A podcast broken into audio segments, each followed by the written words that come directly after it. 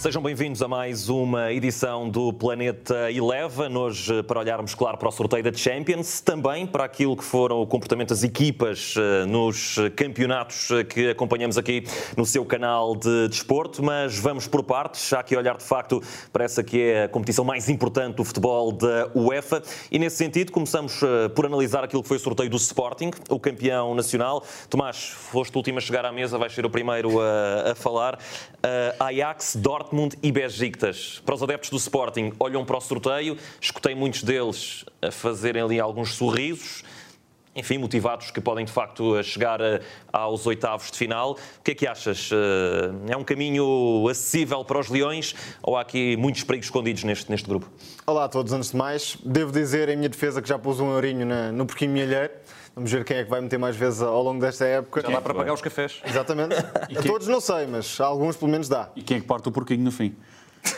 Essa é outra questão. Já vai começar. Deixamos mais à frente. Uhum. Quanto ao Sporting, não diria que é um grupo acessível, mas é um grupo que permite pelo menos. Uh, ao Sporting entrar com ambições nesta Liga dos Campeões, ou seja, não é aquele grupo completamente impossível para, para o Sporting, desde logo porque o Borussia Dortmund era um dos adversários teoricamente mais simpáticos do pote 2, uhum. que era absolutamente fortíssimo.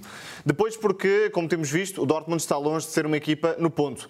Tem um novo treinador, que é Marco Rosa, está ainda a conhecer-se, tem muitas fragilidades defensivas que provavelmente ainda não estarão resolvidas quando acabar por defrontar o Sporting, e nesse sentido pode haver aqui algumas possibilidades para os Leões eh, se baterem pelo menos de igual para igual com esta equipa do Dortmund, que, claro, tem mais argumentos individuais, tem Haaland, que é um jogador que vira um jogo ao contrário de um momento para o outro.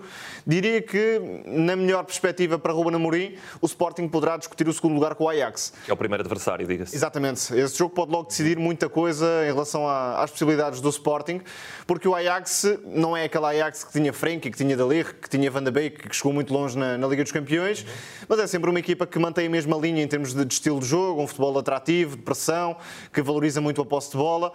Tem, na minha perspectiva, mais argumentos individuais também do que o Sporting. Jogadores como Anthony, que está claramente talhado para os grandes palcos do futebol europeu, o Gravenberg, que está a aparecer, o próprio Aller, que é um super ponta de lança. Mas é uma equipa que, na mesma linha do Dortmund, tem mais fragilidades defensivas do que o Sporting tem revelado, por exemplo. E nesse, nesse sentido, pode ser hum, um ponto forte para os Leões neste grupo, a estabilidade defensiva que têm vindo a revelar. Sendo certo que também vão enfrentar adversários que nunca defrontaram na era Ruben Amorim. Não estiveram na Liga dos Campeões do ano passado, nem sequer na Liga Europa. Isso. E isso pode ser um, um teste de outro nível para testar verdadeiramente o Sporting.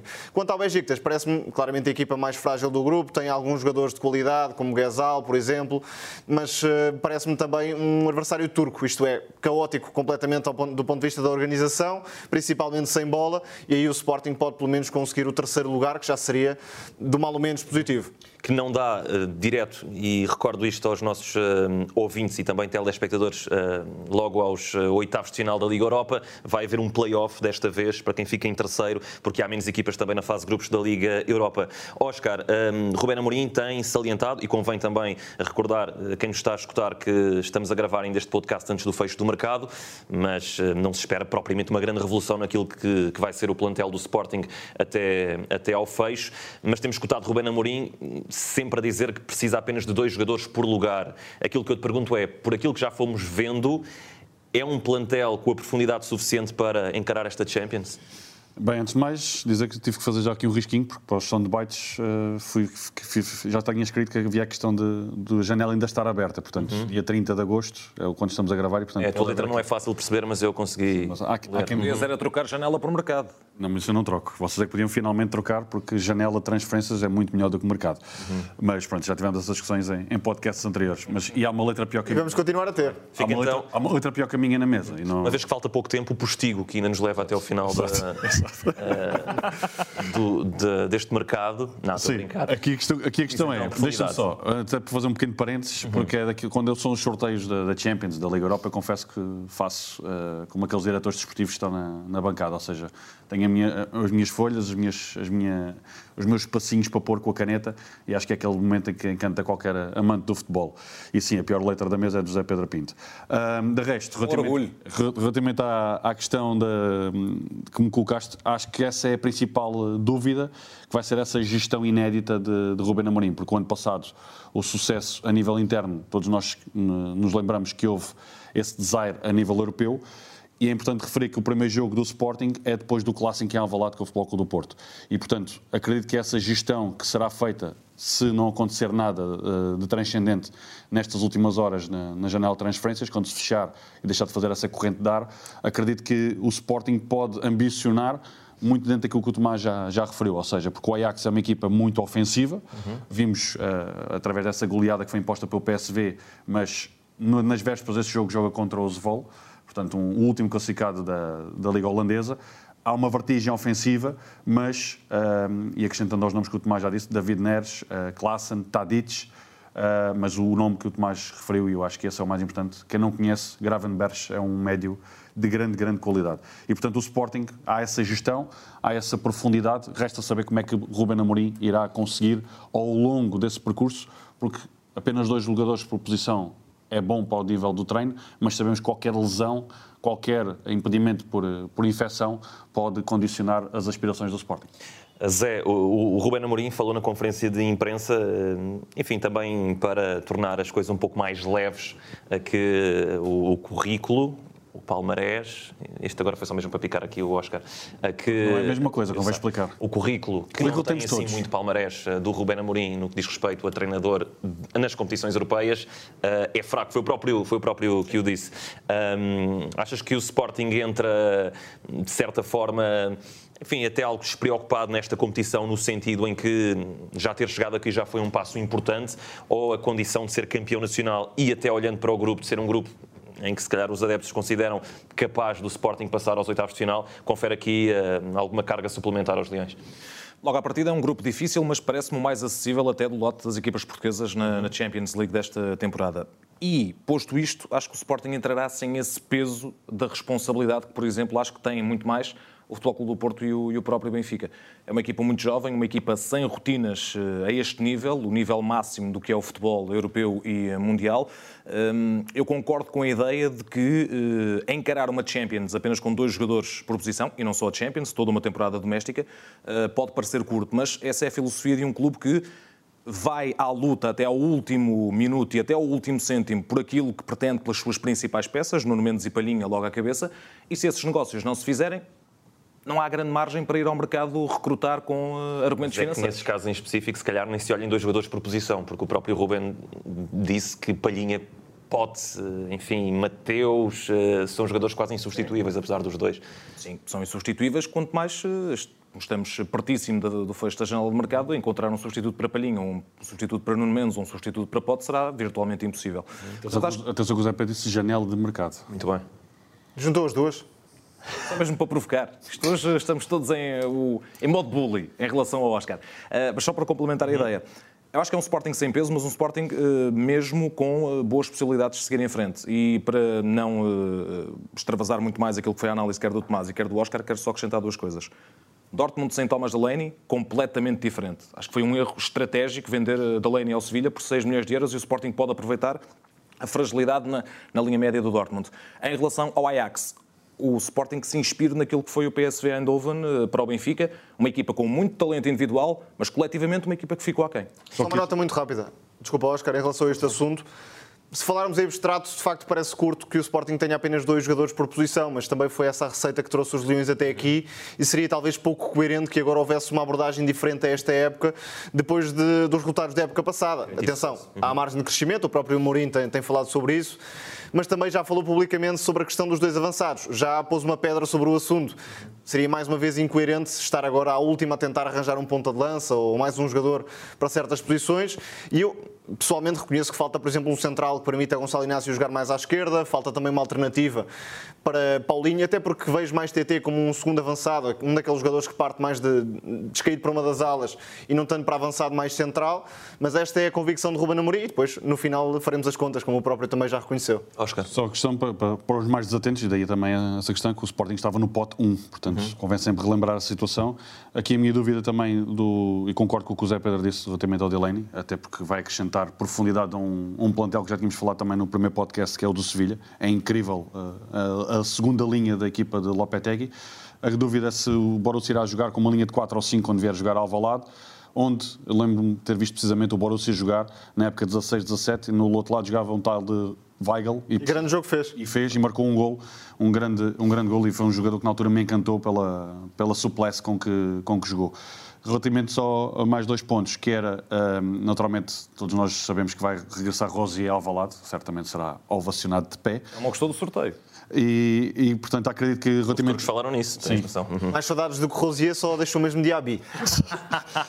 e referi que, portanto, o, campo do Besiktas com, com alguma lentidão, falamos uhum. naturalmente de Souza, Hutchinson, e acredito que quem perder pontos com o Besiktas poderá escorregar Uh, só a nível de história, uh, dizer que o Sporting já jogou duas vezes com o Ajax e ganhou os dois jogos já na, na Taça UEFA, era 1988. Muito bem, um grande ano esse. É verdade, Mais uma vez é a ser destacado uh, numa edição deste. Nada deste acontece podcast. por acaso.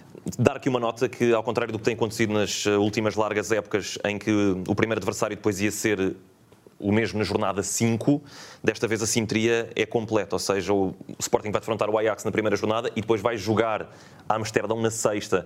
Neste momento temos essa simetria uh, completa que não existia nos, uh, nas últimas edições e, portanto, aquele poderá ser o adversário com que o Sporting poderá lutar por um lugar uh, nos oitavos será o primeiro e, ao mesmo tempo, o último. Oscar, aproveitando o embalo da tua última resposta e até o embalo que trazes desse Atlético Villarreal de ontem, vamos falar do grupo do Futebol Clube do Porto, que tem de facto os colchoneros, os campeões espanhóis, curioso que são os únicos que não são campeões europeus, mas já ganharam uma taça intercontinental. Uma história engraçada que até um dia podemos trazer aqui a um podcast, como é que um clube que nunca foi campeão europeu já foi campeão do mundo de, de clubes. Pode ficar com, essa, com esse cromo para a caderneta. Uh, pode ser, eu depois uh, logo escolho quem é que vai falar nele. Uh, mas entre Porto, Atlético, Liverpool e Milan, enfim, os dragões estavam no pote 3, sabiam que a missão ia ser complicada e no pote 4 ainda acabam com os, com os Rossoneri também não se sabe muito bem o que vai acontecer ao Porto. Sérgio Oliveira, Corona, Luís Dias são algumas interrogações, mas o Porto, se é certo que tem uma grande tarimba no, na Champions, este é um grupo que se calhar faz. Uh, fez, fez Klopp sorrir, de nervoso, pelo aquilo que se sabe. Sérgio Conceição não quis muito comentar e tu o que é que tens a dizer? Eu posso dizer é o que o Sérgio Conceição disse, ou seja, falou em equilíbrio uh, nesse grupo, porque é daqueles grupos da, da morte, porque acredito que qualquer uma das quatro equipas pode vencer o grupo como pode ficar claramente de fora. Uhum. Uh, sabemos principalmente, e se fecharmos os olhos, eu gosto de fazer esse raciocínio, e pensarmos neste, nestes jogos, uh, se calhar estamos a perspectivar jogos a nível de intensidade, a nível de grande estratégia e jogos principalmente equilibrados. Uh, escolhendo naturalmente o Liverpool, poderá jogar num, num, ritmo um bocadinho diferente e acelerar um pouco mais. Destacar exatamente o regresso de Diogo Jota ao Dragão, vem muito bem acompanhado. Uh, agora sabemos que a equipa de Jurgen Klopp tem, tem falhas, nomeadamente na, a nível defensivo, e penso que poderá esse acelerar do jogo ser conveniente também para o, para o Futebol Clube do Porto, frente a esse 4-3-3 do Liverpool. Relativamente ao Atlético Vila Real, portanto, e vínhamos os dois, porque ainda ontem saímos daqui já, já perto da meia-noite. Uh, no... Saímos já hoje. Sim, exato. Um grande jogo uh, que tivemos o, o privilégio de, de comentar Uh, confesso que o João Gomes Dias se levantou uh, várias vezes da cadeira uh, no decorrer do, do jogo, transmite exatamente essa, essa paixão do jogo. E quem não viu, veja, porque merece a pena ver até ao fim. Não há imagens de me levantar. Não, mas da próxima vez coloco um. Infelizmente. Infelizmente, exatamente. Da próxima vez coloco. E atenção que não é o único narrador que se levanta. Uhum. Mas pronto, um dia que coloca a câmara na, na, nas cabines. E destacar exatamente a equipa do Atlético Madrid, porque sabemos que é uma equipa muito camaleónica, como vimos ontem. Ou seja, quando se falou de um Atlético Madrid uh, defensivo, ontem vimos um Atlético Madrid sem bola, mas a rematar muito, a encostar as cordas do Villarreal. Começou com três centrais, acabou com quatro defesas. É o regresso também de Herrera e de Filipe ao Dragão. E, portanto, serão dois grandes jogos que já estavam lá no, no placar eletrónico antes de ver.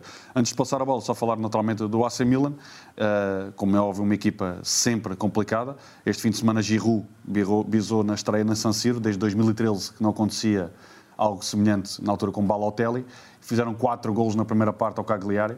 Não acontecia isso desde 2011. Uhum. E destaque nessa equipa Tonali, Ibrahim Dias e Krunic, ou seja, o meio campo de luxo e naturalmente Rafael Leão na frente. Tomás, vou um pouco por aí pelo, pelo Milan. Uh, uma vez que o Atlético e o Liverpool talvez sejam as equipas hoje mais conhecidas dos nossos uh, uh, telespectadores, de quem também escuta este, este podcast. O Liverpool, campeão europeu recentemente, também marcou presença numa final. O Atlético, já com Simeone, chegou a mais do que uma final da Champions e até esteve muito perto de ganhar, sobretudo aqui em Lisboa. Mas este Milan talvez pelo histórico, talvez não, olhando para as Champions que ganhou, obviamente é um clube imenso, mas é um clube que nos últimos anos se tem reformulado uh, e que pode ser aqui também a chave daquilo que vai ser o futuro do Porto neste, nesta Champions, concordas? Sim, perfeitamente. Antes de mais, há que dizer que o Porto, nos últimos anos, em termos de dimensão de Champions, é a equipa portuguesa mais competitiva, com distância até para Benfica, que às vezes aparece na Champions, mas com resultados negativos, outras vezes nem aparece, e o Sporting então é o clube que menos vezes tem aparecido na, na Liga dos Campeões. O Porto não só participa, como tem conseguido muitas vezes o apuramento, com versões muito competitivas frente aos principais colossos do futebol europeu. A principal exceção será mesmo o Liverpool, porque hum, na Champions foi o adversário mais difícil para o Porto Sérgio Conceição. Aliás, nem sequer houve grande equilíbrio nessas eliminatórias e agora há que perceber o que é que o técnico portista trará de novo para anular os pontos fortes dos Reds, que também não fugiram muito em termos de hum, versão tática, porque o treinador é o mesmo, Jurgen Klopp, que já passou duas vezes o Futebol Clube do Porto. Mas de facto o Milan é a equipa que dá mais possibilidades aos dragões de se intrometerem na luta. Claro, não são favoritos, não, não há grande forma de o dizer, mas o Milan é a incógnita, porque não sabemos de que forma aparecerá este Milan na Liga dos Campeões. É uma equipa que a certa altura ameaçou a luta pelo título na Série A na época passada, mas em termos puramente individuais, se calhar está uns furos abaixo de Atlético e de Liverpool. Claro, falando apenas nas individualidades. E por aí pode dar para o Porto conseguir eh, jogar taco a taco com o Milan. Atenção a jogadores como Teo Hernandes, por exemplo, que é muito desequilibrador. Tonali ontem acabou por marcar um grande gol livre, mas nem sempre é titular também. Há que perceber o que fará Pioli. Mas o Porto tem todas as, toda a legitimidade para poder sonhar em, em jogar de igual para igual com o Milan. Claro, confiando sempre muito na dimensão estratégica de Sérgio Conceição.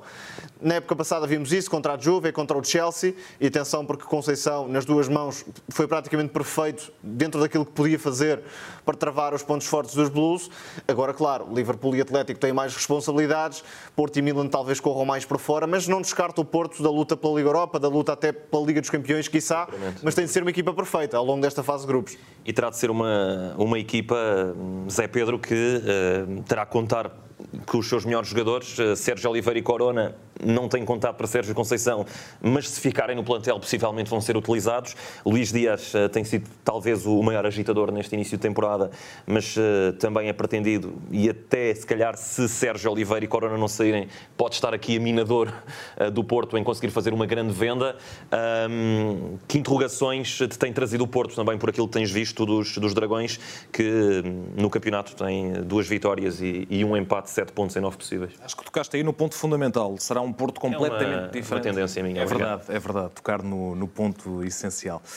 Adiante. Uh, acho que tocaste de facto nesse, nesse uhum. ponto essencial. Uh, será um Porto completamente diferente, versão Champions, com Sérgio Oliveira e Corona e sem Sérgio Oliveira e Corona dois jogadores que foram importantíssimos para aquilo que dizia o Tomás, a dimensão estratégica de Sérgio Conceição, sobretudo na eliminatória com o Chelsea, também na eliminatória com a, com a Juventus. Uh, penso que Luís Dias pode ser a tal oportunidade da Minadouro, que será muito pequena, porque estamos a falar de valores que ficam muito aquém daquilo que é real a dimensão e o valor de, de Luís Dias. Até porque é jovem. Exatamente, 25 milhões de euros, mesmo que venha outro qualquer jogador à troca, e Sim. outro qualquer jogador pode ser Rames Rodrigues, mas numa dimensão completamente diferente de carreira, e, e isso mais tarde poderemos avaliar. Mas a realidade é que eh, este Futebol Clube do Porto eh, entra para uma fase de grupos, eh, e permitam-me discordar, completamente desequilibrada, porque mesmo jogar com o AC Milan, um AC Milan com Stefano Pioli vem de menos para mais nas últimas temporadas, foi vice-campeão na época passada. É certo que é uma época atípica, mas não podemos deixar de dar mérito. Sim, mas houve esse crescimento. Houve esse crescimento do AC Milan que nas últimas épocas a média andava no oitavo, nono lugar. Mas continua a ser uma equipa muito jovem também, com pouca experiência continua. de Champions, Brahim, Rafael bem, Leão. Mas reforça-se bem e entra muito bem. Brahim Dias está a partir autenticamente a lúcia toda. É um grande aviso para Sérgio Conceição, sobretudo no plano defensivo, em que o Porto tem revelado mais fragilidades, até com o próprio Europa. O jogo pode ter parecido fácil, mas a realidade é que o Porto pôs-se a jeito em algumas situações, como já se tinha posto a jeito com o Belenenses Estado e como acabou por deixar dois pontos eh, nos últimos minutos eh, em Famalicão, não é? Portanto, estamos a, a ter essa... Perdão, esteve perto de eh, deixar dois pontos em Famalicão, Sim, o gol acabou por ser no, no final do encontro. Mas colocou-se a jeito. Mesmo com a chegada do Wendel, que é um brilhante lateral esquerdo, as coisas não ficam resolvidas. Isto é um aviso para o Porto. Deixa-me só acrescentar, até porque o concordo... Corrigir a forma como disseste Cagliari, é isso? não. não. Não, vou só dizer que o José Pedro repetiu a mesma frase duas vezes. E, portanto, andou ali a, a patinar e não, estava, não é do som. Não, foi desconcentrado. Exato, exato. Vá-se lá saber, frente a frente vá-se não lá saber porquê. não- Exato. A questão aqui é reforçar só o que o Zé Pedro disse. Acho que o AC Milan é claramente um gigante adormecido. Ora, está. Convém ter muita atenção. Ah, Colocavas como favorito a passar ou como candidato forte a passar? eu vou dizer. Candidato O gigante adormecido também tem que se lhe diga, porque, por exemplo, o, o Stade Reims já chegou a uma final da, Não, não, pode- da Taça dos Clubes Ah, está bem, em Europeus. 1900 e troca o passo. Não, não é isso. Mas então vamos, se calhar, colocar, mesmo em outras modalidades. Como é que ordenavam este grupo, para simplificar? Calma, isso, isso fica para dia 13, calma. Não, não, em termos, em termos favoritos. já a promessa que ele vai fazer tenho a minha previsão, mas eu tenho a minha previsão. Eu, por exemplo, posso, dizer, posso avançar se, se estão com medo, eu avanço. Não, não, não, não. Coloco o Liverpool como favorito número um, creio que é a equipa mais forte globalmente. Mas depois entre Atlético, Porto e Milan, não digo que o Porto seja o mais provável segundo o classificado, mas também não descarto completamente a equipa hum, portuguesa porque tem realmente uma versão coletiva e estratégica muito forte normalmente na Liga dos Campeões. Agora, claro, se, claro, se olharmos para os plantéis, o Porto fica a perder quer para o Milan, quer também para o Atlético. Aí não há grandes dúvidas. Não, deixa-me só, até porque o Tomás fez uma pergunta, portanto, a questão relativamente à, à- ao que eu disse, e se puxarmos um bocadinho para trás o que eu, que eu já disse, ou seja, para mim, naturalmente o Liverpool é o principal candidato, mas não escandalizaria nada se o Liverpool, por exemplo, ficasse fora da, Não, não, isso Da não. Champions. da Champions. Ah, isso já não acredito. Mas Já não acredito. vamos ver. Ou seja, tudo pode acontecer e fica já aqui a promessa, até porque já temos dito alguns nomes individuais para as ligas de fantasia, fica já. E no próximo podcast, sem convidado, iremos fazer a nossa classificação. Muito bem. Mas, João, tens uma responsabilidade também, que é, para além de nos dar, também tens que entrar nessa. nessa Entro, claro que sim. Claro que tens de sim. trazer prémio, ou seja, que só se aposta com prémio. Já temos um euro no milheiro, por isso. Mas, Zé, qual era a tua classificação? Liverpool à frente? Liverpool, Atlético de Madrid, Porto no terceiro lugar com essa perspectiva de poder eh, seguir em frente e eventualmente o AC Milan no último lugar, mas atenção, vai ser taco a taco com o Milan. Querias acrescentar alguma coisa? Só acrescentar que o Futebol Clube do Porto só não ganhou ao Liverpool, já ganhou o Atlético de Madrid e o AC Milan. Sim. E o Liverpool, o primeiro gol que sofreu foi este fim de semana frente ao, ao Chelsea. Portanto, é uma equipa competente, mas a minha aposta fica para as vésperas da, da fase de grupos. Estás a guardar, não sei para quê, mas está bem. Deixa ver o que é que pode acontecer. Como disse, como é que a frase do Diego Simeone foi fantástica na antevisão do jogo com o Vila Real. Estamos preparados para tudo, espero que não janela, aconteça nada. não aconteça nada. Muito bem, foi isso mesmo que ele, foi isso que ele disse. Vamos passar ao Benfica eh, e mantemos eh, nessa toada dos grupos fortíssimos. Benfica com Bayern de Munique, Barcelona e Dinamo de Kiev. O Benfica também estava no pote 3 à semelhança do Porto, portanto sabia que num pote 2, que até era um pote eh, com nomes mais fortes, se calhar eh, em termos de, de equilíbrio do que propriamente o pote 1, que tem os campeões, os campeões nacionais e tinha também, por exemplo, o Villarreal do- de uma Liga Europa. Portanto, o Benfica sabia que ia apanhar sempre aqui um, pelo menos um grande colosso e acaba por apanhar dois, porque do pote 1 também vem o, o Bayern de Munique. Zé Pedro, começa agora por ti. Ahm, olhando de repente para este grupo, talvez os adeptos coloquem o Dinamo de Kiev numa posição inferior, olhem para o Bayern como praticamente o adversário inacessível e olham para o Barcelona com a esperança de que, eh, que este não seja o Barcelona de outros tempos. É também essa a tua leitura? É muito por aquilo que o Barcelona pode ou não dar que também estarão as esperanças do Benfica neste grupo? É em além do Benfica em si, obviamente. Obviamente, obviamente. Mas é, até porque, tal como o Futebol Clube do Porto, o Benfica entra neste grupo como um claro underdog. Isso não temos eh, nenhuma, nenhuma dúvida, mesmo com o eventual Barcelona ainda em fase de adaptação a uma nova era sem Leo Messi e com tudo aquilo que, que vem atrás. Mas eu acho, sinceramente, que o Dinamo de Kiev será o fator fulcral para as três equipas restantes deste grupo. À semelhança do que acontece com o Sporting, primeiro e último jogo. Nem mais. O Benfica vai a Kiev logo na primeira jornada. Pode arrumar desde logo, ou começar a arrumar o Dinamo de Kiev, que depois, frente ao Bayern e ao Barcelona, pode ter mais dificuldades. Mas, atenção que este Dinamo de Kiev, eh, por toda a qualidade que tem vindo a desenvolver, é campeão em título, conseguiu superar o poderio do Shakhtar Donetsk e tem, eh, na sua cantera, na sua formação, de novo, um grande, um uma grande alavancagem. Está longe de ser saco de pancada. Ora, aí está, nem mais.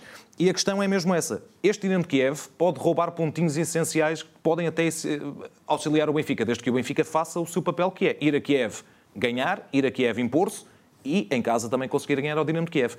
Se conseguir ganhar os dois jogos frente aos ucranianos, o terceiro lugar fica garantido e podemos ter essa possibilidade de, de ir um pouco mais além.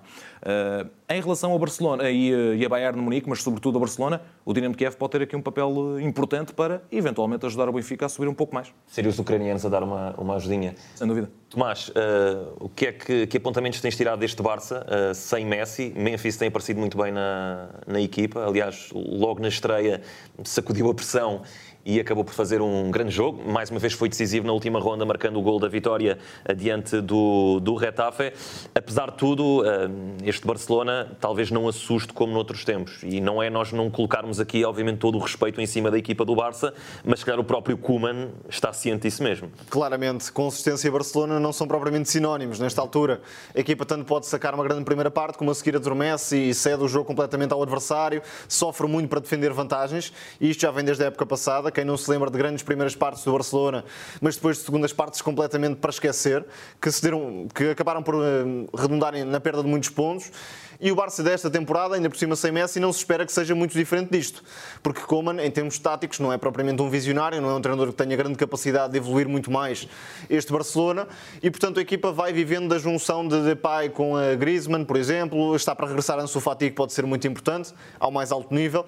Mas, claro, é uma equipa que hum, vive muito da qualidade dos médios, se conseguem impor ou não. Frenkie e Pedri, sobretudo, que até agora acabou por ir de férias finalmente. Uhum. Mas Frenkie é um jogador nuclear, tal como Pedri, e depois é o tal talento individual que pode fazer a diferença. Memphis é um jogador espetacular que assume imediatamente esse papel de estrela no Barcelona. Vive muitas combinações com Griezmann também. Brathwaite pode perder eventualmente o lugar para Fati, mas depois esta equipa do Barça treme muito uh, defensivamente também já vem desde a época passada, não há devida consistência, a equipa num todo não funciona, não se organiza e isso pode abrir possibilidades ao Benfica, no confronto direto, de conseguir discutir taco a taco com o Barcelona. Claro, sem responsabilidade, não é favorito, longe disso, mas se cumprir o papel frente ao Dinamo Kiev, concordo com o Zé Pedro, pode ter mesmo aqui uma, uma chance espetacular para passar, sem ser favorito, claro. Oscar, uh, olhando aqui também para o grupo do, do Benfica, uh, a tua parte, uh, já o Zé falou na importância do, do Benfica conseguir um bom resultado com o Dinamo.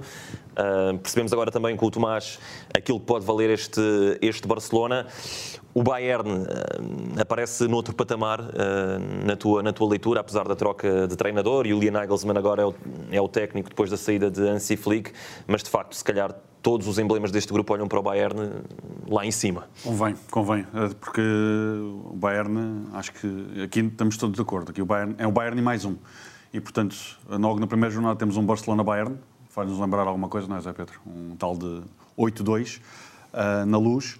E aqui principalmente. É, o Barcelona não se deu muito bem na luz. Sim, sim. sim. Vai voltar. Exato. Exato. quase que empatavam. E principalmente eh, acho que é daqueles. Eh, daquela questão, eu apontei aqui quando o Zé Pedro estava a falar, portanto, quem não tiver um traumatismo ucraniano uhum. irá seguir em frente. Por favor. Irá seguir em frente. Agora. Vou abandonar. Convém. convém até à próxima. Até porque o Tomás não, não referiu esses nomes e, portanto, fica. Passou uma bola para. Portanto, convém apontar alguns nomes do Dinamo Kiev. Portanto, falamos naturalmente de Mikolenko, uhum. Chaparenko e depois na frente de ataque. Chaparenko é um craque. É um craque mesmo. Carlos De Penha, que também está num grande momento de forma. O Dinamo Kiev deu só 7-0 neste fim de semana, marcou 6 golos na primeira, portanto é uma equipa que é muito vertiginosa. E tem sido a base da seleção que chegou longe neste grupo. Exatamente, e é uma seleção que vai sustentando muito na base, uhum. não só do Dinamo Kiev, mas também do Shakhtar, e depois lá na frente de ataque... o Sesco, também é uma raposa velha. Tsigankov, na, também a criar perigo, e ainda falta o extremo do Pragal, portanto o Gerson Rodrigues ainda não apareceu ao mais alto nível nesta época, mas é um nome que também poderá agitar. Sabe escrever em cirílico ou não? certas pessoas para apontar, não sei. É que eu estou a ver a tua letra e não consigo perceber se está de facto em. É como aqueles telemóveis. Ah, bom, então é, como aqueles telemóveis para poder esconder a, a, informação. Muito bem. Agora aqui, claramente, o Barcelona acho que poderá ser o ano para o Benfica poder se aproximar do Barcelona, apesar de só ter vencido uma vez o Barcelona. Hum. Foi na época 60-61, no primeiro título europeu de Bela Gutmann final. na final de 3 a 2. E portanto acho que sim, porque o Barcelona, como o Tomás já referiu, é uma equipa que tem muitas fragilidades, portanto neste DM, portanto, depois de Messi, acho que é uma equipa que é um gigante, ainda muito, muito a fazer a, a siesta, mas pode criar perigo ao Benfica, nomeadamente no, na vertente defensiva do, do, Barcelona, que ainda este fim de semana, frente ao Retafe, podemos, vimos que o Retafe conseguiu criar muitas dificuldades uh, à equipa do Barcelona. Portanto, acho que excluindo o Bayern deste, desta equação, o Sim. Benfica, se quiser seguir em frente, tem que pontuar contra os outros dois. E ao contrário. Só uma do... última nota, desculpa, João pode ser interessante para Jesus ter um grupo em que não é favorito. Quem não se lembra, por exemplo, no Sporting, deu bastante luta a Dortmund, Real Madrid, Juventus, eh, não ganhou por certos pormenores, por algum déficit de qualidade individual em certos momentos, mas para hum, o Benfica até pode ser interessante não ser favorito neste grupo, porque quando foi noutras alturas e teve grupo, grupos mais abertos sem um tubarão, aí é que o Benfica até hum, acabou por claudicar. Acabou por claudicar, precisamente. Portanto, não creio que seja demasiado negativo para Jesus ter um grupo em que não é favorito. E sejamos, eh, não sei se estão, estão todos de acordo, mas eh, falámos aqui de Porto e Sporting na questão do mercado poder ainda afetar os plantéis, por aquilo que se percebe do Benfica, é que eventualmente sairá um ou outro jogador, não irá afetar propriamente o 11 de, de Jorge Jesus. Não, porque vai arrumar a casa, simplesmente. Já chegou o Valentino Lázaro e eventualmente o repto por um Mas não há esse receio não, por parte do Benfica, como acontece cá no Porto e no Sporting. Não, não sei se concordam com isso. José Corona, Sérgio Oliveira, Mateus Nunes, Pota ou Palhinha. É claramente tirar uma parte importante. O Benfica vai jogar mais com dispensados, talvez, do que outra coisa. Vinícius, por exemplo, é um jogador que está para sair. Já não contam. Pode também chegar algum jogador, mas provavelmente não para fazer parte do 11, também é só para acrescentar alguma profundidade. Portanto, o Benfica é aquele que tem o plantel mais composto nesta fase. E, Oscar, aproveitando também a, a tua experiência uh, de balneário, se calhar o Benfica vive uma tranquilidade diferente também nestes últimos dias, por aquilo que se percebe quem poderá sair, quem já não está a contar tanto para Jesus. Mais tranquilo porque blindaram o balneário, porque naturalmente há muita agitação uh, nos corredores, uhum. como sabemos. Agora, as vitórias trouxeram essa, essa tranquilidade e a... Essa quem? Essa... essa principalmente eh, o facto da equipa poder eh, cimentar as ideias uhum. e o facto dessa mesma rotação, como vimos, ainda este fim de semana isso também aconteceu. Ou seja, o Benfica acaba por jogar praticamente com uma equipa a nível interno e outra a nível europeu e continua a vencer. E, como é óbvio, isso acaba por convencer uhum. quem está dentro do balneário. E, portanto, eh, Jorge Jesus falou que necessita de mais um ou dois retoques, mas principalmente os jogadores podem sair, são aqueles que, são aqueles que fazem aquela gordura. Portanto, ele falou aquilo que está em excesso para poder também haver alguma Uh, algum lucro também nessa, uhum. nessas saídas. Muito bem, o Benfica começa em Kiev, diante do Dinamo, o Porto começa também fora em Madrid, diante do Atlético, o Sporting joga em casa, diante do Ajax de Amsterdão. Ainda antes de olharmos para as ligas nacionais, vamos uh, fazer aqui uma ronda breve no que diz respeito ainda à Champions, porque eu tinha deixado aqui um repto a todos para que escolhessem um grupo fora do, dos grupos dos portugueses. Zé, tu escolheste o grupo de Sevilha, Lille, Salzburgo, e Wolfsburgo. Porquê? Escolheu, escolheu primeiro, atenção, que ele foi o que se antecipou. É assim, é pá. Convém, convém dizer. Era o que tu querias, acho. Convém dizer. Também ias para lá. Era para aí que eu ia, por acaso. Por acaso não. Então pronto, está, está na antecipação. É o jogo, poten... é, o, é o grupo, aliás, uhum. potencialmente mais uh, explosivo até. Porque estamos a falar do Sevilha, com tudo aquilo que, que o Oscar já disse no arranque do programa, com a profundidade que tem, segundas, terceiras linhas, tudo à disposição de Lopetegui. Uhum. Lille, campeão francês, Podemos estranhar aquilo que está a ser o arranque da, da, temporada a nível doméstico ou não, mas acho que é um Lille que, tendo em conta as dificuldades a nível doméstico, se vai querer mostrar e todos Europa. os jogadores vão querer estar na montra europeia.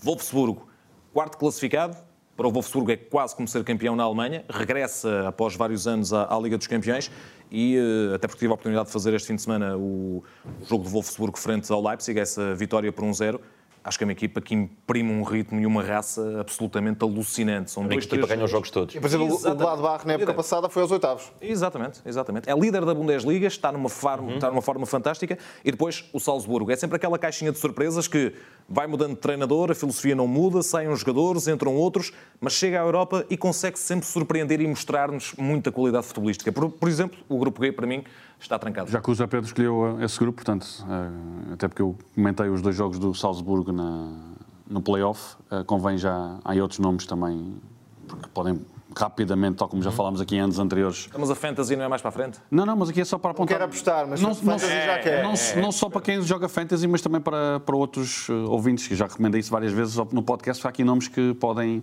apontar logo, porque depois acabam por passar para patamares superiores. Um deles é o Camará um jogador eh, que joga na posição 6 e foi, sem dúvida, o melhor jogador do playoff.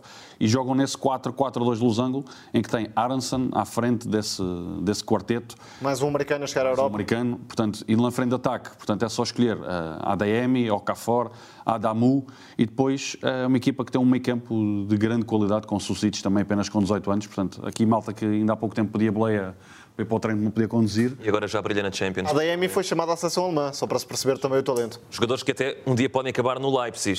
E aproveitando essa deixa, Tomás. Sim, vou para o grupo A porque, desde logo, coloca PSG e Manchester City, dois dos mais fortes candidatos, inevitavelmente, a vencer a Liga dos Campeões, frente a frente nesta fase de grupos. São os favoritos. Aliás, este grupo organiza-se um pouco como o do Benfica. Dois tubarões, por motivos diferentes, mas uhum. dois tubarões. Depois temos o Leipzig a correr um bocadinho para fora e o Clube Rouge Levou 6-1. Na linha do Dinamo Kiev, exatamente. Esta semana mais um acabou que por quase. Mas é um clube que tem alguma capacidade competitiva e tem jogadores também para complicar a vida em certos momentos aos adversários mais fortes. Estou a falar de Noah Lang, estou a falar de Charles de Kettler, que é também um dos novos talentos do futebol belga, e depois aquela dupla de meio campo, Vormer, Van Aken, que é também um jogador espetacular na Bélgica, na Europa, claro. Mas jogadores que já se mantêm abaixo, exatamente, mas é um clube competitivo, que pode uhum. dificultar a vida aqui e ali aos tubarões. Depois dará para perceber como é que vai ser esta versão de Champions de Pochettino continuo a achar, acima de tudo, que o PSG vai jogar com três centrais, não vai jogar com linha A4 na Champions, porque não tem laterais para isso tendo Messi, tendo Neymar, tendo Mbappé, vai precisar de compor um bocadinho mais a zona defensiva, provavelmente. Estou curioso para ver o PSG na Liga dos Campeões. O City já se sabe, chegou à final, ficou perto, quer novamente lá voltar para desta vez levantar o título. Terá a oportunidade aqui de vincar a sua força novamente, para provar que esta época não foi, a época anterior, aliás, não foi um acidente e que o City está mesmo aí para ficar e mais ano menos ano acabará por vencer a Champions. E depois o Leipzig que, não estando completamente descartado, terá obviamente vida difícil. Está a iniciar um projeto novo com Jesse Martins, que apesar de tudo já conhece a filosofia Red Bull, perdeu alguns jogadores importantes, mas atenção que estou bastante curioso e vale a pena seguir o crescimento daquele trio que se junta a André Silva no ataque porque há Olmo, há Forsberg, há Nkunku, há Soboslai que acaba de chegar e é um espetacular talento para seguir na Liga dos Campeões. Portanto, o Leipzig eh, pode aproveitar algum desleixo competitivo do PSG, alguma desorganização coletiva, enquanto a equipa se arruma nesta, nesta fase em que chegou Messi, há Neymar, Mbappé sai não sai.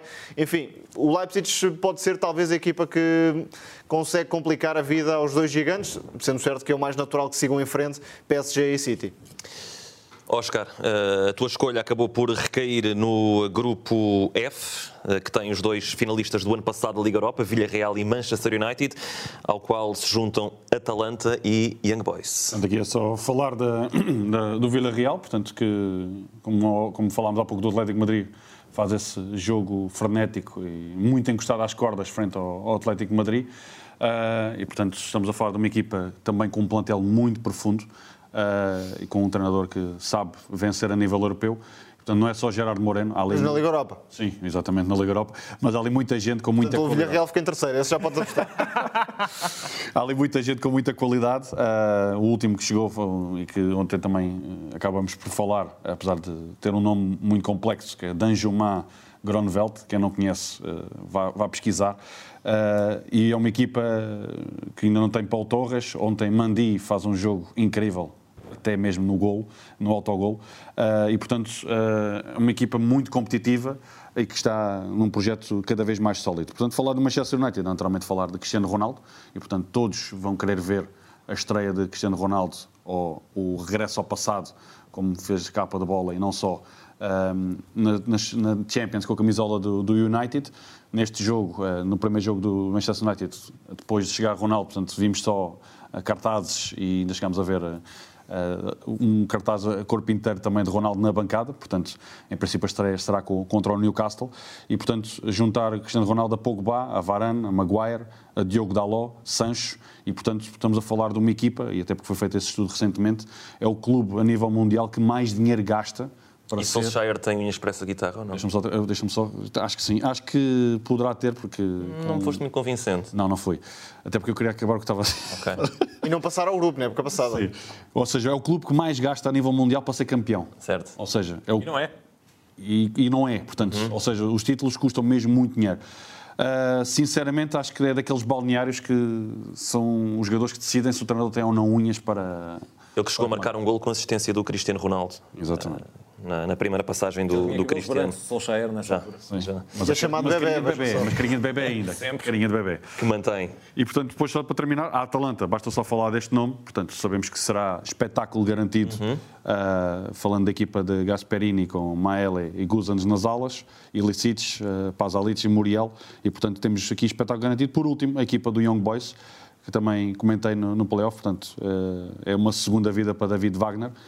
Depois de, do descalabro ao serviço do, do Schalke derrotou o Ferencváros, um lateral esquerdo de grande qualidade que é o Ulisses Garcia, uma equipa potencial uh, a nível da largura, a nível da velocidade, atacando em 4-4-2, uma equipa muito competitiva, mesmo contra o Ferencváros com menos um, mostraram essa qualidade e cultura tática e é uma equipa que tem ali muitos e bons jogadores no setor intermédio e, portanto, certamente também dificultará, apesar de sair no quarto lugar da grelha partida. Muito bem. Uh, escolhas para a Fantasy ficam para depois, quando o mercado estiver fechado. Uma coisa é certa, é para acompanhar, já sabe, a Champions League mais uma vez na Eleven, todos os encontros, e são grandes, grandes encontros aqueles que teremos nesta fase de grupos e depois até ao fim, recordo apenas os grupos. No grupo A, Manchester City, Paris Saint-Germain, Clube Rouge e Leipzig. No B, Porto, Atlético Madrid, Liverpool e Milan. No C, Sporting, Borussia Dortmund, Ajax e Besiktas. No D, Real Madrid, Inter de Milão, Shakhtar e Sheriff. Era quase uma reedição do ano passado este grupo. No grupo E, Benfica, Barcelona, Bayern e Dinamo de Kiev. No F, Villarreal, Atalanta, Manchester United e Young Boys. No G, Sevilha, Lille, Salzburgo e Wolfsburgo. E finalmente no grupo H, Juventus, Chelsea, Malmo e Zenit de São Petersburgo, a cidade russa na qual se vai jogar a final. Olhamos agora para as nossas ligas, as ligas 11. Eh, eh, vamos começar eh, pela Liga Francesa. Tomás, tivemos a estreia de Messi, deu direito até a fotografia com o filho do guarda-redes do Stade Reims no final do encontro. Ninguém fica indiferente, não começou de início. Mas aqui a grande questão é: Mbappé fica ou não? vamos ter respostas nas, nas próximas horas. Mas se ele acabar por ficar, como é que se vai arrumar esta equipa? Que já está a passear, diga-se, na Liga Francesa, quatro jogos, quatro vitórias, 12 pontos. A partir deste ano será uma formalidade do Campeonato Francês. Sim, creio que o PSG, por plantel e porque também veio com, eh, com o escaldão da época passada, não vai brincar muito nesta temporada, vai querer rapidamente conseguir hum, distanciar-se dos adversários mais próximos brincando um bocadinho com a situação, Pochettino até agradecia, entre aspas, claro, que Mbappé saísse, porque é muito difícil arrumar todos aqueles jogadores no mesmo 11. Aliás, não vejo sequer grandes hipóteses de o fazer sem construir quase duas equipas dentro da mesma equipa, isto é, sem partir muito a defesa e o ataque. Porque juntar Di Maria, Messi, Neymar e Mbappé é complicadíssimo. É certo que dá para o fazer, mas, por exemplo, Neymar, nesta altura, é um jogador muito diferente daquele Neymar que era extremo, que jogava mais junto à esquerda, agora é um jogador todo o terreno, que pisa zonas centrais, que se aproxima de Messi. Isso pode ser vantajoso para o PSG em jogos mais uh, acessíveis, como contra o Rans, por exemplo, mas pode ser um problema em jogos de outro nível, nomeadamente na Champions. Claro que Mbappé é um jogador que acaba por complementar Messi e Neymar, que são jogadores mais de bola no pé, para recuarem no terreno, para lançarem, para combinarem. Mbappé é o jogador que ataca o espaço e aparece para finalizar. Agora, insisto nesta ideia, estou a ver Pochettino mais a usar os três centrais na Champions, e é aqui que a coisa se complica, porque jogando com três centrais, com dois alas, com Verratti e Paredes certamente no meio, havendo ainda a hipótese Wijnaldum, depois é complicado juntar eh, Messi, Neymar, Di Maria e Mbappé. Sendo certo que Mbappé, creio, mais ano menos ano, acabará por ir para Madrid. Não sei se será agora ou não, mas é um jogador com cara de Real Madrid há muito tempo. Penso que o Real vai fazer um esforço de última hora, o que for preciso, para trazer Mbappé nesta janela de transferências. E este é para o Oscar. Mas não sei se vai ser possível, porque o PSG também sabe que Mbappé é uma grande mais-valia para atacar a Liga dos Campeões. Certo. E esse continua a ser o grande objetivo de Nasser Al-Khelaifi e do clube parisiense. Para o Oscar e para o Zé, apenas uma pergunta. Uh, vou ser agora uma espécie de José Pedrol de Noel de Chiringuito de Rugones. Vocês podem ser quem quiserem. Mbappé fica... Oh, sim, exclusiva. Exclusiva. Fica ou não uh, Mbappé no PSG, Oscar? Aquilo que vimos ontem das quatro linhas, sim. Zé? Por aquilo que vimos dentro das quatro linhas, não. Porquê? Não. Cheirou-me cheirou uma despedida, claramente. E a ti não, Oscar? Não. Mas estamos uh, de acordo que este campeonato se calhar será mais fácil para o PSG. é assim, a discórdia. Não concordar. Mas, mas estamos de acordo, se calhar, até porque não há nenhum outro emblema que se calhar esteja tão forte como esteve o Lille o ano não, passado. Não, basta só ver que, portanto, na quarta jornada chegou a primeira vitória do Lille e do Mónaco. Uhum. Uh, o segundo classificado é o Angers, até porque o início Marseille... Clermont também muito bem. E até porque Atenção, a equipa de Pascal Gastien, grande arranque de temporada. Porque com 7 pontos está o Nice e o Marseille que decidiram não acabar o jogo, não é? Uhum. Uh, e por... Decidiram por eles também. Exato, ou decidiram por eles. E, portanto, só destacar exatamente que esse jogo de Messi, portanto, todos quisemos ver esse, esse grande momento e até se contaram o número de toques e o número de vezes que interveio. As... Exato. Vai, vai ser quase aquela época do, do All-Star que termina a carreira. Exatamente, exato. ou dos Globetrotters que fazem exatamente. uma digressão. Uh, Deixa-me só, uh, para, para, completarmos a, a parte da Ligão, uh, até à boleia daquilo que disse o, o Tomás, pela dificuldade de encaixar uhum. uh, todos estes super-egos, uh, Mbappé só tem mesmo o caminho da saída e acho que o Real fará esse esforço. Por outro lado, em relação à competitividade dentro do, do campeonato francês, uh, vamos ter o PSG campeão e o segundo classificado também será campeão, porque será o tal é o campeonato diferente. Uhum para esse segundo lugar. Eu candidato claramente o Nice, já o tinha dito, e Sim. continuo a acreditar que o Nice tem um projeto uh, extremamente ambicioso, mas ambicioso com bases. E acho que pode ser uma grande, grande surpresa esta temporada. E um plantel muito jovem, portanto, Sim, nos próximos anos pode buscar mais à frente. ao Montpellier, que é uma, que é uma contratação Exatamente. estratégica, já é tinha e já tem experiência. Tinha Guirri e Dolberg, que também sim, são, são craques, são jovens. É mais também apostava no Nice para segundo classificado, talvez com o Marseille na luta também. Mas Lyon, Mónaco, não creio que estejam tão preparados para isso. Esta época. Reparei que puseste Nice, Marseille e luta, tudo na mesma fase. Oscar. Foi propósito. Liga Espanhola, a La Liga que, ao fim de três jornadas, não tem nenhuma equipa que tivesse vencido todos os jogos. Temos Real, Atlético e Barcelona com sete pontos. Depois temos ali o Sevilha, que também muitos apontam que este ano ainda pode chegar lá mais à frente, também com os 7 pontos. E temos Mallorca e Valência eh, igualmente com esses 7 eh, pontos. Que notas tens tirado eh, destas primeiras três rondas em Espanha com esse dado que eu acho que considera relevante? Num campeonato com 20 equipas, nenhuma delas consegue ganhar os três primeiros jogos. Acho que esse é o melhor dado, ou seja... Claro que é, por isso é que eu trouxe aqui logo. E, portanto, a questão de falar de uma liga que todos uh, falavam que podia baixar a nível de espetacularidade e o arranque veio comprovar exatamente o contrário. Temos visto muito equilíbrio, mesmo inclusive essa, essa, essa exibição do Sevilha deixou algo a desejar no campo do, do Elche. Uhum. Uh, os dois jogos de domingo à noite Portanto, o Levante Real Madrid e o Atlético Vila Real são dois jogos uh, que são o melhor cartão de visita para a presente época. E depois, para além dessas equipas que já, já referiste que estão no topo, quero acrescentar pela negativa o Alavés e o Retafe, que tem zero pontos, e a vitória por 4-0 do, do Raio Vallecano, que fez explodir a Granada. Portanto, era, era demasiado óbvio esta. E ainda disseste Vitória e Alavés sem ser no mesmo contexto, já reparaste? Exato. Não te reparaste nessa? E só destacar... É a cidade onde joga o Alavés. Exatamente. Exatamente. E, portanto, só para terminar e passar a bola, é que fica uns ingredientes para acompanharmos a, a La Liga e no Raio Vallecano destacar um nome que se chama Neteca, que chegou do Labrada e é um nome que... Não inventes nomes, acho. Não, não. Neteca convém, convém acompanhar no Raio Vallecano porque vai, vai fazer moça. Só um apontamento doméstico, atenção. Exatamente. Só um nome muito rápido. Kangin Lee acabou por rescindir Sim. com o Valência. Um jogador algo indisciplinado, é certo, mas que pode juntar-se a Cubo no Mallorca e aí de repente o Mallorca passa a ter dois dos principais talentos asiáticos da atualidade. Pode ser interessante.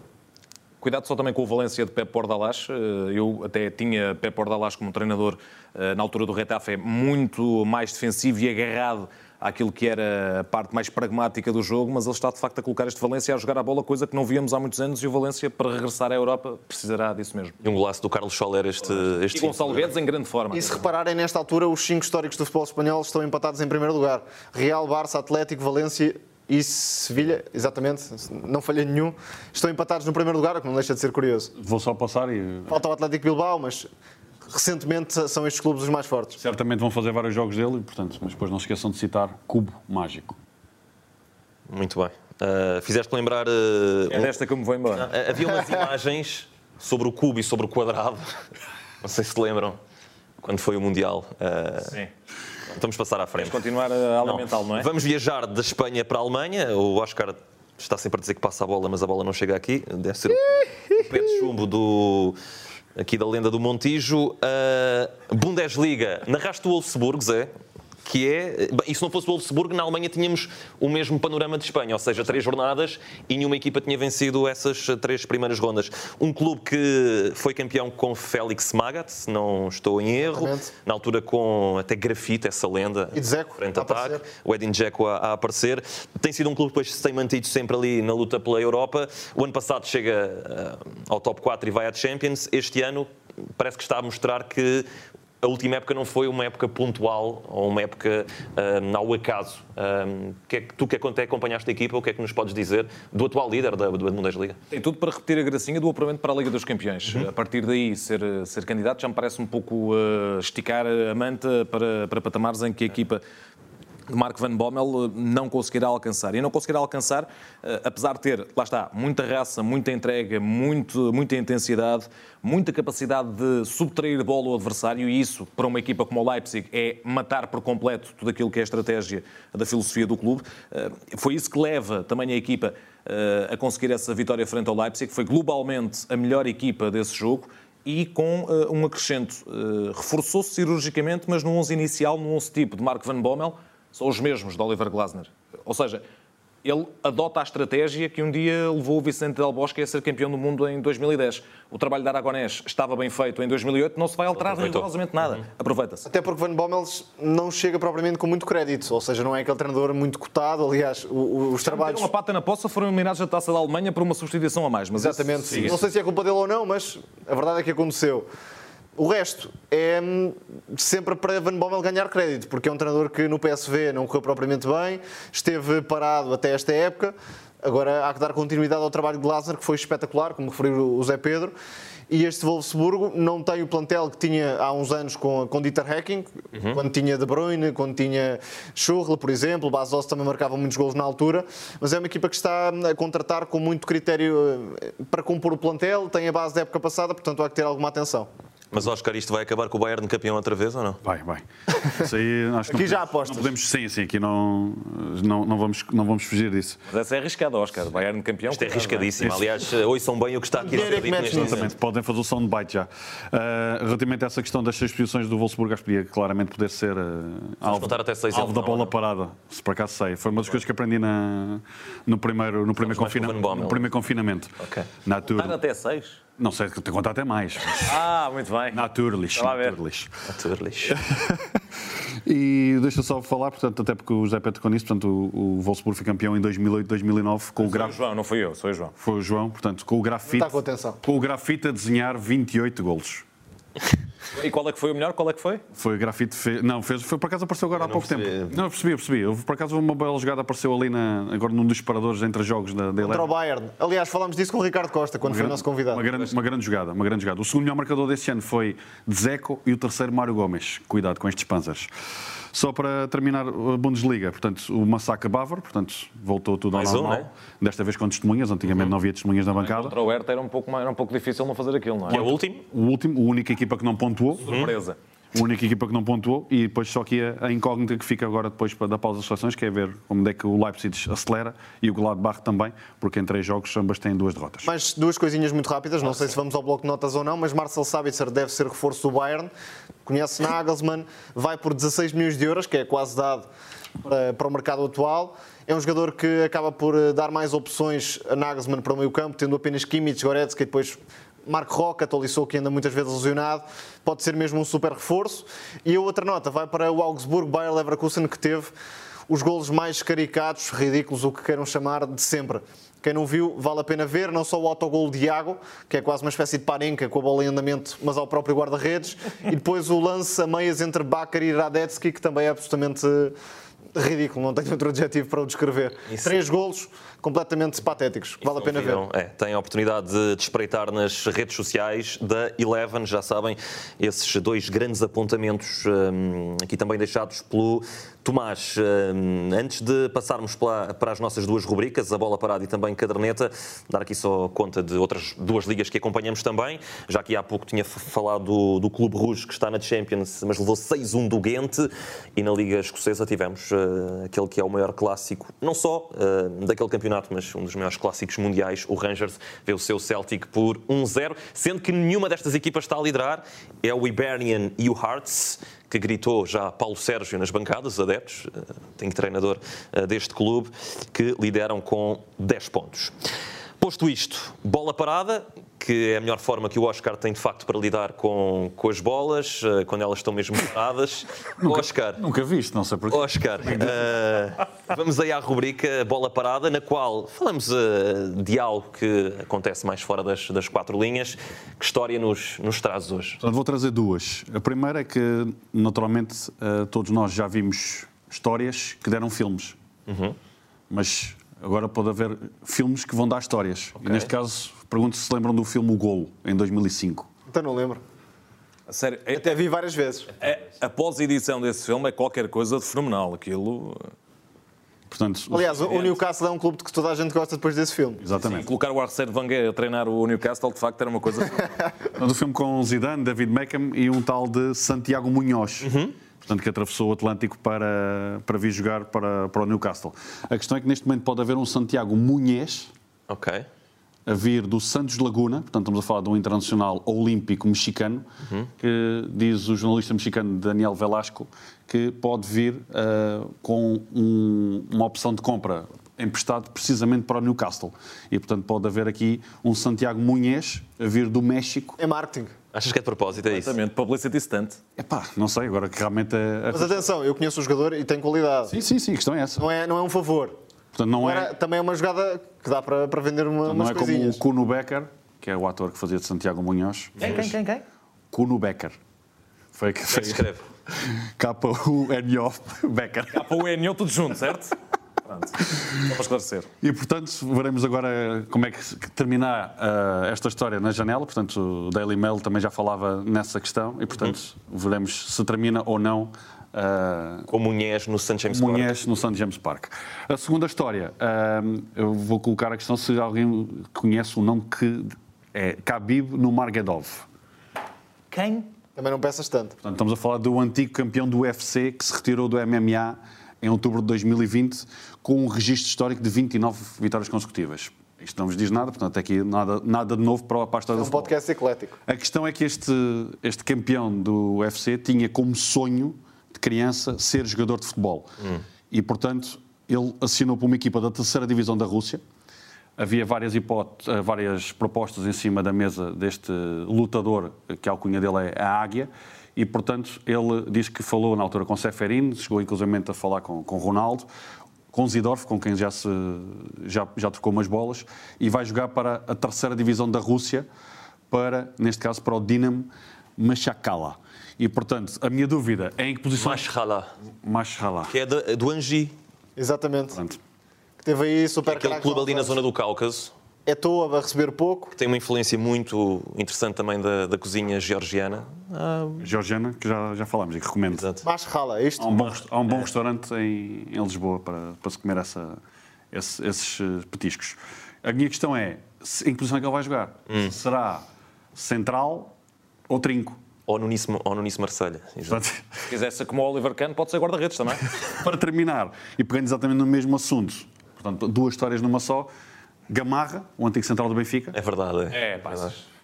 Por acaso, quer lutar na MMA. Agora, a minha questão é, até porque falámos a semana passada com, o- com o Jorge Andrade, e falámos e ele concordou com isso, que antigamente havia o central da classe e o central da porrada.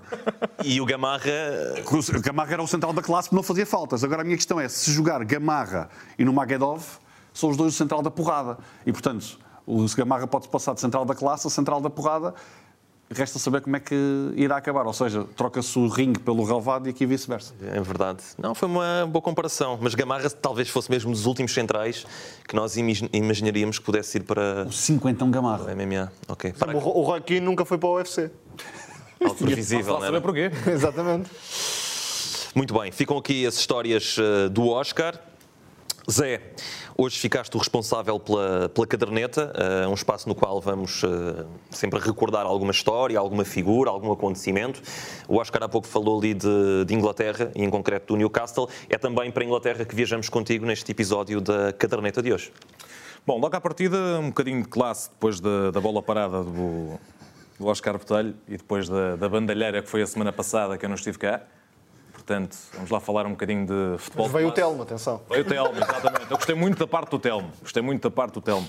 E quando se perguntou, eh, então joga em que posição? Essa foi, foi, foi absolutamente fenomenal. Bom, adiante. Não me lembro disso, mas podes. Oscar, controla-te um bocadinho. Vá, vamos falar um bocadinho de classe. E falar de classe é. Só que isto não há, não há imagem, mas as pessoas percebem o teu verdade. comportamento, Oscar. É verdade, completamente. Zé, Não há imagens ainda. ainda. Ora bem, falar de classe é falar de um, de um nome que pode passar despercebido a grande maioria dos, eh, dos nossos ouvintes e de adeptos do futebol. É escocês, chama-se John Robertson, já não joga, não, já não é da atualidade, mas era eh, o gênio eternamente desvalorizado do grande Nottingham Forest, que é campeão europeu, bicampeão europeu em 79 e em 80, sob o comando de outro gênio, Uh, que não foi assim tão desvalorizado, bem pelo contrário, que se chamava Brian Clough. Ora bem, o, o, o John Robertson uh, era escocês, uh, aliás, ainda é vivo, mas quando jogava era escocês, era um extremo internacional escocês, fez parte de uma grande geração de jogadores escoceses e era definido pela maneira como era completamente fora da boxe, por todas as suas características. Primeiro, tinha dois pés fantásticos. Roubar-lhe a bola, nunca se sabia onde é que, onde é que iria colocar Pé esquerdo, pé direito. Aliás, John McGovern, que era o capitão do Nottingham nessa altura, eh, chegou a dizer há uns anos que o Ryan Giggs tem um pé fantástico, o John Robertson tinha dois pés fantásticos. E é com o pé esquerdo que faz a assistência em Munique para o gol de Trevor Francis na final frente ao Malmo, uh, vitória por 1-0. Um ano depois, o Nottingham repete a dose em Madrid, no Santiago Bernabéu, frente ao todo-poderoso Hamburgo, que tinha Kevin Keegan, uh, e é ele a partir do corredor esquerdo eh, que flete para o meio e de pé direito finaliza e faz 1 a 0 com que o Nottingham é bicampeão europeu. A curiosidade dessa final de 1980 é o facto de, uns dias antes, o Brian Clough ser questionado uh, sobre o facto de, do lado do Hamburgo, estar aquele que na altura era considerado o melhor lateral direito uh, da atualidade. E estamos a falar de Marian Maltz, que estava na equipa do Hamburgo. E a resposta do Brian Clough, certamente já com uh, alguma bebida ingerida, porque era infelizmente a tom do, do Brian Clough, ele respondeu aos jornalistas o seguinte: ah, eles têm o melhor lateral direito do mundo, nós temos um pequeno gorducho que o vai virar do avesso. E foi isso que ele fez, a partir desse, desse corredor. A particularidade do John Robertson é o facto de ser muito inseguro, na altura, só Brian Clough e o seu eterno adjunto Peter Taylor terem acreditado nele, e o facto dele ser, lá está, o jogador contra a natura. Bebia, fumava, adorava tradicional junk food, fritos, fritos e fritos. Era um jogador de facto gorducho, mas tinha uma agilidade e uma inteligência com os pés que era absolutamente fora do normal. Esse plantel do Nottingham tem Shilton como grande guarda-redes, uh, tem também um, Martin O'Neill, grande treinador depois, John McGovern, uh, tem uh, Boyer, tem o próprio Gary Birtles na frente e uma série de jogadores, eh, o Larry Lloyd, o Kenny Burns, que era um central, lá está, o central da porrada era o Kenny Burns na equipa do Nottingham. e a realidade é que ele sobressaía porque na, primeira eh, competição, na primeira taça dos clubes campeões europeus, é ele que, frente ao Colónia, começa a decidir as coisas em casa quando estavam muito complicadas. E é também o John Robertson que inicia a grande parte dessa, dessa caminhada eh, quando uh, o Nottingham entra na Taça dos Clubes Campeões Europeus pela primeira vez na sua história e logo à primeira ronda aparece o Liverpool, que era o campeão da, da Europa. John Robertson, a questão que eu deixo nesta altura é quanto é que valeria John Robertson aos dias de hoje comparativamente com os valores que eram praticados. E convido todos a pesquisar e a procurar imagens de John Robertson, sobretudo essas duas finais, mas outros jogos fantásticos que ele fez no, no Nottingham, e vão ficar uh, absolutamente deliciados. Mas também haveria provavelmente muito preconceito em relação ao aspecto físico e aos hábitos de vida do jogador. E aos jogadores escoceses. Que na altura não eram tão. Uh, vá lá, tão uh, enquadrados ou tão castigados como são agora pela sociedade e, e, por quem segue o desporto em geral. De qualquer forma, é muito relevante trazer um jogador como Robertson, porque esse Nottingham Forest é sempre relembrado pelo treinador. Aliás, é normal, porque Brian Clough é uma figura realmente mítica dos bancos, um, já deu filme, enfim, é um, um, nome realmente que inspirou muitos treinadores também, mas não ganhou sozinho, porque havia de facto também grandes jogadores nessa equipa. Foi uma, uma grande história de um clube, de facto, que já ganhou mais vezes uh, a competição europeia do que foi campeão em Inglaterra e que pode acompanhar também na Eleven. Aliás, tudo vai, vai bater na Eleven. Estamos aqui também com o Nottingham no, no 80 anos e antes voltar à Premier League. É. Isso, isso é, o ano passado até esteve muito perto de chegar ao playoff e houve ali uma conjugação de resultados verdadeiramente épica e ou desastrosa. É uma maldição desde, desde a descida com Brian Clough, não é? Sim, a única coisa que eu quero acrescentar à história do Zé é exatamente isso, é que o Zé disse que ele era escocês, mas continua a ser escocês. Muito bem. Sim, sim, sim. Naturalizou-se depois. e aqui a questão de... Percebe-se, tu tentas, tentas perceber o que ele diz. Exatamente. e aqui a questão é só para, para os nossos ouvintes e para todos, porque já tive esse privilégio de ir mais do que uma vez em anos consecutivos a Inglaterra e só todos percebemos o impacto do Championship uh, lá. lá. Uhum. Portanto, eu tive já o privilégio de ver o Nottingham Forest a, a jogar em casa, assim como outras grandes instituições em Inglaterra, e portanto a paixão ali é realmente pelo futebol. Estrondosa. E acho que não, não, não devemos morrer sem ir à Inglaterra ver um jogo qualquer do Championship. É só escolher, é só escolher o fim de semana ou ao meio da semana. Ou até mais abaixo, se quiseres. Ou, ou sim, ou mais abaixo, sim, ou mais abaixo. Portanto, é realmente um, um sítio diferente. É uma dimensão completamente Sim, diferente. Exatamente. Em que eu confesso que muitas vezes normalmente eu tinha, que estar- tinha que estar focado no que estava a passar dentro das quatro linhas, mas se olhasse muitas vezes, muitas vezes estaria a olhar só para as bancadas. Deixa-me só rematar uma coisa muito rápida, eh, João, eh, para perceberem o que é que era esse plantel do Nottingham, nada como espreitar o documentário em jeito de filme que foi feito eh, eh, sobre essa primeira temporada do Nottingham Forest, I Believe in Miracles, é realizado por Johnny Owen, em boa hora deixou de ser ator porque não valia grande coisa e passou a ser um grande realizador. Muito bem, fica também aqui eh, a leitura cinematográfica de José Pedro Pinto. Obrigado. Uh, vamos ter agora uma, uma paragem uh, para as seleções, uh, ainda assim, uh, em vez de vos propor para que deixem uh, algum jogo para os nossos uh, ouvintes e telespectadores acompanharem, não sei se tinham mais alguma nota final que queiram acrescentar Já desta, desta conversa. Te falaste ali na Bundesliga e daqueles uh, uh, golos para os apanhados. Zé Oscar, querem deixar mais alguma nota? Eu tenho, já, também já, já limpei os meus apontamentos todos. Desta vez vai, vai o bloco vazio. Muito bem, Zé. Quero só dizer que o Pompo Ferradina vai de vento em pompa na, na segunda Liga Espanhola, que também transmitimos aqui nos canais Eleven, e que Não para. estou, estou de facto muito entusiasmado com esse Pompo Ferradina Tenerife, porque eu fiz o trabalho de casa, eu preparei um jogo daquilo que vamos transmitir no E próximo. eu também, eu também. Atenção que eu eh, tinha, Então aqui, o, eu tinha aqui o Eibar da Ganês para sugerir. Duas equipas que estiveram recentemente também. na primeira. Armeras Olha o Oscar Pepineros. Não, não falha. Se quiserem ver, até vou comentar o Manchester City 5, Arsenal 0. Muito bem. Já, já vi esse jogo, acho. Confio que o Rubem Dias vai renovar depois desse jogo. E o Arsenal é capaz de ter uns expulso. É, eu acho que Cheira-me, sim. cheira-me. Eu acho que sim. Equipa agressiva. É, e que pela primeira vez o Arsenal está em último e o Tottenham em primeiro, mas Não acontecia desde 1954. estamos a gravar muito antes disso acontecer. É verdade. Os jogos da Premier League são sempre convenientes ver, independentemente do que aconteça. Muito bem. Ou do que possa vir a acontecer. Exato. Oscar, Tomás, Zé, obrigado. Cá estaremos na próxima semana para mais uma edição do podcast Planeta Eleven. Já sabe, contamos também contigo desse lado para nos acompanhares durante estas jornadas, durante toda esta temporada. Um grande abraço para todos.